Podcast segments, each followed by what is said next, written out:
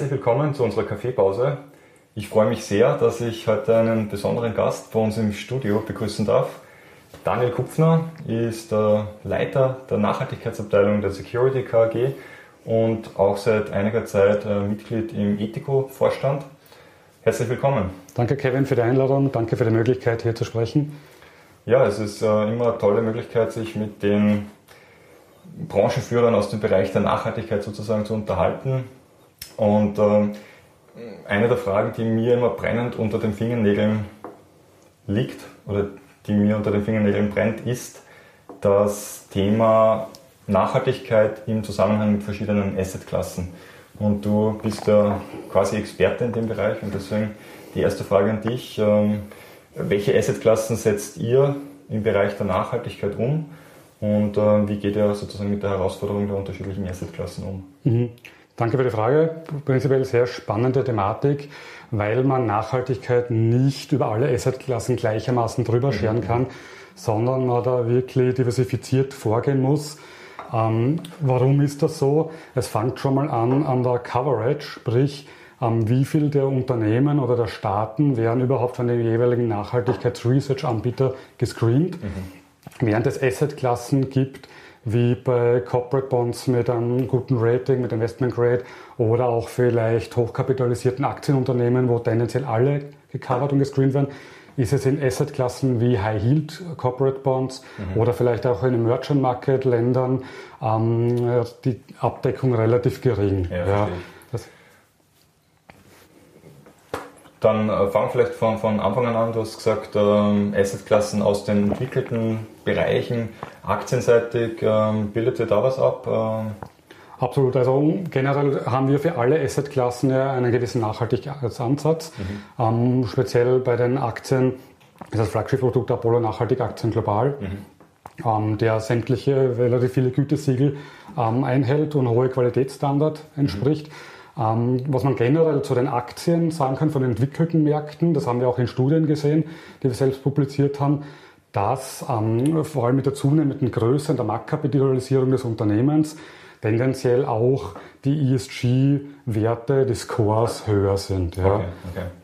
Und äh, welche Nachhaltigkeitssiegel setzt ihr bei dem Apollo Nachhaltig ja, Also konkret in diesem Mandat ist es das österreichische Umweltzeichen mhm. und es ist auch unser Ansatz, dass wir für möglichst viele Produkte unserer nachhaltigen Palette ähm, diesen Anspruch und diesem Siegel gerecht werden. Mhm. Warum? Meine persönliche Meinung, das österreichische Umweltzeichen ist also ein sehr renommiertes mhm. ähm, Siegel, was einen staatlichen Träger hat und kein privates Label mhm. ist ist ja schon sehr, sehr lange etablierter Markt und in Europa das zweitmeist verbreiteste mhm. Siegel. Das heißt auch weit über die äh, nationalen Grenzen hinaus bekannt. Mhm. Nur das französische Siegel ähm, ist noch verbreiteter. Ja. Und es definiert auch einen gewissen österreichischen Ansatz und Definition mhm. der Nachhaltigkeit. Sprich Atomstrom wird zum Beispiel ausgeschlossen, was vielleicht bei französischer Interpretation von Nachhaltigkeit nicht der Fall wäre. Zusätzlich erfüllt er Apollo Nachhaltige Aktien global auch noch das Siegel des FNG, mhm. ähm, die Richtlinien der Evangelischen Kirche Deutschland und der Österreichischen Bischofskonferenz. Okay. Und wenn ich das richtig verstanden habe, ist es im Bereich der, der entwickelten Märkte, der Developed Markets, aktienseitig problemlos möglich, höchste Kriteriengüte umzusetzen? Wenn ich das so rausgehört habe, oder ist man da schon am, am Limit der Möglichkeiten? Was ist da deine Einschätzung? Ähm, es gibt natürlich trotzdem Herausforderungen, weil es je nachdem, was ich selber für einen Maßstab und an, an meine Veranlagung setze. Ähm, es gibt ja nicht nur Ausschlusskriterien, sondern es gibt auch die Möglichkeiten, über einen Best-in-Class-Ansatz oder mhm. auch weiterfolgend über Engagement-Ansätze und so weiter noch Akzente zu setzen. Ähm, aber es ist trotzdem aus unserer Sicht oder aus meiner Sicht eine Asset-Klasse, wo das Thema Nachhaltigkeit sehr gut handelbar ist. Mhm. mhm. Ja. Wie sieht es mit äh, den Emerging Markets aktienseitig aus? Mhm. Habt ihr da Erfahrungswerte? Ähm, sind wir auch gerade dabei, das etwas zu evaluieren.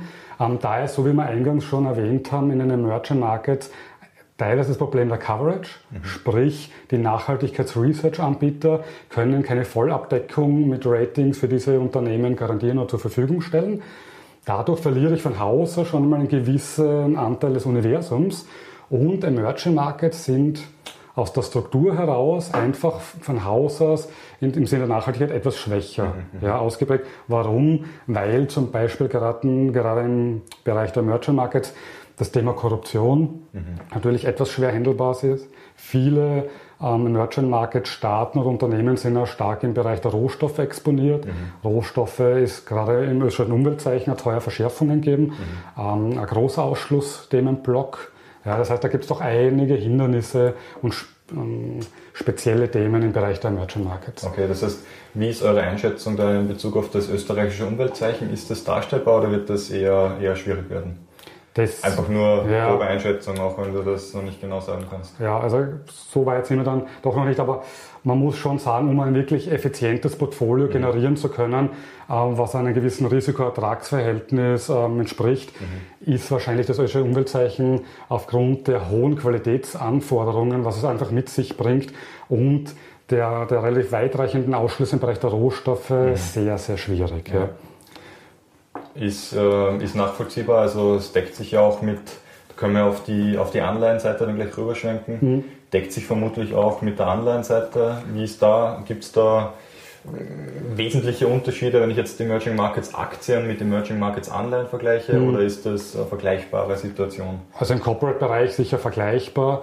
Ähm, natürlich bei den Staaten, bei den Sovereigns ähm, etwas unterschiedlich und diversifizierter zu handhaben, weil es auch andere Kriterien gibt. Aber auch hier sind ähm, formale Qualitätsanforderungen wie ein österreichisches Umweltzeichen nur schwer ähm, Genüge zu tragen, was aber nicht heißt, dass man nicht trotzdem diese Asset-Klasse mhm. nachhaltig gestalten kann. Ja? Und mhm. da obliegt es natürlich jeder, äh, jedem Asset Manager selbst, mhm. da gewisse Kriterien zu definieren, die mit seiner Ausrichtung stimmig sind mhm. ja, und die auch schlüssig sind und hier auch trotzdem ein, ein effizientes, nachhaltiges Portfolio zu gestionieren. Wie sind eure Erfahrungen da von Kundenseite? Können die damit umgehen, wenn man jetzt sagt, man muss bei gewissen Assetklassen Abstriche machen oder ist da doch eher der, der ganz harte, scharfe ideologische Zugang zu erkennen? Also es wird natürlich immer wieder Kundenschichten geben, die absolute Hardliner sind und mhm. vielleicht sagen, ja, mit dem Ansatz ist nichts für uns. Aber die Mehrheit der Kunden, so haben wir auch die Erfahrung gemacht, ähm, versteht es natürlich, dass es für gewisse Assetklassen einfach nicht eins zu eins so umzusetzen ist, wie vielleicht entwickelte Märkte. Und es ist ja auch so, dass wir diese Fonds oder diese Merchant Market Fonds, speziell bei uns, der, ähm, der Apollo Nachhaltig New World, ähm, trotzdem auch objektiv messen lassen können. Und das geschieht zum Beispiel über die Ögut-Punkteskala. Der Ögut ist die Österreichische Gesellschaft für Umwelt und Technik. Mhm die ein Bewertungsverfahren ähm, kreiert hat, wo sie die Nachhaltigkeitsgüte von gewissen Veranlagungsprodukten misst. Und wir haben zum Beispiel diesen Fonds dieser Messung unterwerfen lassen und bekommen da den Goldstatus, also die höchste Nachhaltigkeitsgüte. Ähm, wie gesagt, man muss da nicht immer ein formales Siegel nehmen, man kann auch anders die Nachhaltigkeitsgüte in solchen Assetklassen darstellen. Okay. So, wie sieht es im, im Investment-Grade-Bereich der Anleihen aus? Da haben wir noch nicht darüber gesprochen. Gibt es einen Unterschied zwischen guten Bonitäten und, ich sage jetzt mal, dreifach B-Anleihen? Ähm, sind da Unterschiede zu erkennen oder sind Investment-Grade-Anleihen eher homogen in der Nachhaltigkeitsanalyse? Ja, gute Frage. Ähm, tendenziell ist zu beobachten, dass mit dem verbesserten Rating, also von, von dem Bonitätsrating her, auch das Nachhaltigkeitsrating tendenziell besser wird. Mhm. Das heißt, man kann schon pauschal sagen, dass ähm, Staaten, Unternehmen, die ein höheres Rating aufweisen aus der ökonomischen Sicht, mhm. auch tendenziell höhere Nachhaltigkeitswerte aufweisen, um mit abnehmendem Rating auch die Nachhaltigkeitswerte sich zunehmend verschlechtern. Und das ist auch oft der Punkt, dass man sagt, wenn man das, das Portfolio nachhaltig gestioniert und ausrichtet, dass man wahrscheinlich auch in den höheren Ratingklassen investiert ist automatisch. Okay. Ja. Gibt es da eine, eine Grenze für das österreichische Umweltzeichen, dass man sagt, äh, es gibt dann gewisse Ratingklassen, die sind mit Umweltzeichen nicht darstellbar oder mm, kann man mit etwas Kreativität ja, also wie, wie zumindest auf der High-Yield-Seite im Corporate-Bereich, wo dann eben die Unternehmen schon sehr schlechte Ratings aufweisen, ähm, ist es noch möglich, aber mhm. da muss man schon eigene ähm, Optimierungs- und Portfoliotechniken einsetzen, mhm. damit man es nur noch gut darstellen kann. Ähm, pauschal schwer zu sagen. Okay. Ja, aber natürlich wird es immer schwieriger, mhm. umso weiter die Ratings abnehmen. Ja. Okay. Mhm. Ähm, was sind für euch sozusagen Kriterien, die unbedingt erfüllt sein müssen, ähm, abseits jetzt der Nachhaltigkeit, damit ihr auch eine Assetklasse als in ein Portfolio umsetzt? Mhm. Im Speziellen? Ja, also ökonomische Kriterien. Weil ich sage, ich, prinzipiell könnte ich einfach ein Kriterienset anwenden und äh, das, was rauskommt, investiere ich dann. Mhm. Gibt es da weitere Faktoren, auf die ihr noch achtet, die für euch da eine Rolle spielen? Oder, oder sagt ihr, wenn ihr eine Assetklasse umsetzt, dann zieht die Nachhaltigkeit am ja. stärksten? Ja, also wir verfolgen den Ansatz, dass wir sagen, es muss ähm, dann trotzdem von ökonomischer Seite und vom mhm. Risiko-Ertragsverhältnis trotzdem auch noch einen Sinn machen, weil, wenn, wenn man den Begriff Nachhaltigkeit jetzt genau definiert, ist ja auch der ökonomische Erfolg ein Teil der Nachhaltigkeit. Mhm. Und da wir ja auch ähm, eine Versicherungs-KAG sind und Tochter der Grazer wechselseitigen Versicherung und auch für die Veranlagung der Gelder der Grave zum größten Teil verantwortlich sind, ähm, haben wir schon auch die Verpflichtung, nachhaltig Erträge zu generieren, weil die Versicherung auch Versprechungen an die Versicherungsnehmer eingeht, mhm. langfristige Versprechungen. Und damit man diesen Versprechungen nachhaltig auch erfüllen kann, mhm. braucht es auch eine gewisse nachhaltig ökonomische Performance. Nichtsdestotrotz glaube ich trotzdem, dass man ökonomisch erfolgreich sein kann, auch in Bezug mit der Nachhaltigkeit vereinbar. Ja, also wir schauen, dass wir dieses, das ist ein bisschen ein Spannungsfeld, sage ich einmal, aber dass man dieses Spannungsfeld möglichst gut miteinander kombiniert und sagt sowohl ökonomische, aber auch ökologisch-soziale Komponenten mit hineinfasst. Ja. ja, es macht auch extrem viel Sinn, gerade wenn man jetzt die Regulatorik beobachtet, die auf uns zukommt in den nächsten Jahren, mit der EU-Taxonomie einerseits einmal umweltbezogen, dann die sozialen Aspekte und im dritten Schritt soll ja auch das Thema Governance äh, EU-weit definiert werden. Und dass da ein Druck auf Unternehmen über die Regulatorik stattfinden wird, das ist äh, ja, absehbar und dementsprechend ist das auch ein ökonomischer Faktor, den man mit berücksichtigen muss. Das heißt, Unternehmen, die darauf vorbereitet sind, werden sich tendenziell damit leichter tun, werden tendenziell äh, auch besser aus dieser ganzen Veränderung, veränderten Situation hervorgehen. Das heißt, das macht ja durchaus auch Sinn aus, aus aus einer Ertragsperspektive heraus oder aus einem Risikomanagement-Aspekt heraus zumindest. Ja. Absolut und, und vor allem dieser, dieser G-Faktor, dieser Governance-Faktor wird ja öfters immer wieder auch in der Literatur, in der Empirie zusammen mit Risikomanagement-Komponenten genannt, weil man sagt, ja, wenn jemand eine transparente Unternehmensführung ähm, hat, ähm, transparente Vergütungspolitik, mhm. ja, der Aufsichtsrat dementsprechend besetzt ist, dass das auch langfristig zu einer stabilen Unternehmensentwicklung mhm, führt, mhm. macht Sinn. Und da sei ja erwähnt, dass vor allem dieser Faktor G in Amerika sehr, sehr stark verbreitet ist. Ähm, wir in Europa tendenziell noch den Faktor oder den Fokus auf den Faktoren E und S haben. Mhm, mhm. Aber es macht natürlich Sinn, auch aus Unternehmen sich dahingehend zu positionieren. Mhm.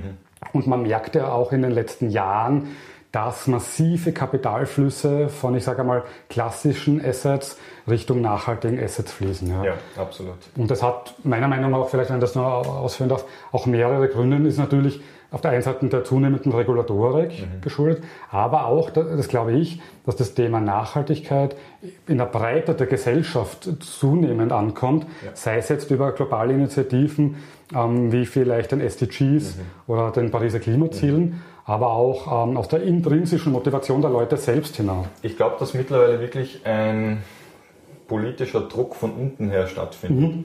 Wir sehen äh, die Fridays for Future Bewegung, ja. die auf die Straße geht. Wir sehen äh, ja, die Black Lives Matter Bewegung, wenn man das in den sozialen Aspekt so ein bisschen hineinfließen ja, möchte. Das ist auch Gerechtigkeitsthema. Ja. Absolut. Also wir sehen, dass momentan Menschen auf die Straße gehen, um Rechte einzufordern, um für Gerechtigkeit, für, äh, man, man, muss die einzelnen Punkte dabei gar nicht teilen, aber einfach nur, es ist wahrnehmbar, dass Menschen momentan sehr aktiv sind und ja. die Politik versuchen, vor sich herzutreiben und in eine gewisse Richtung zu führen.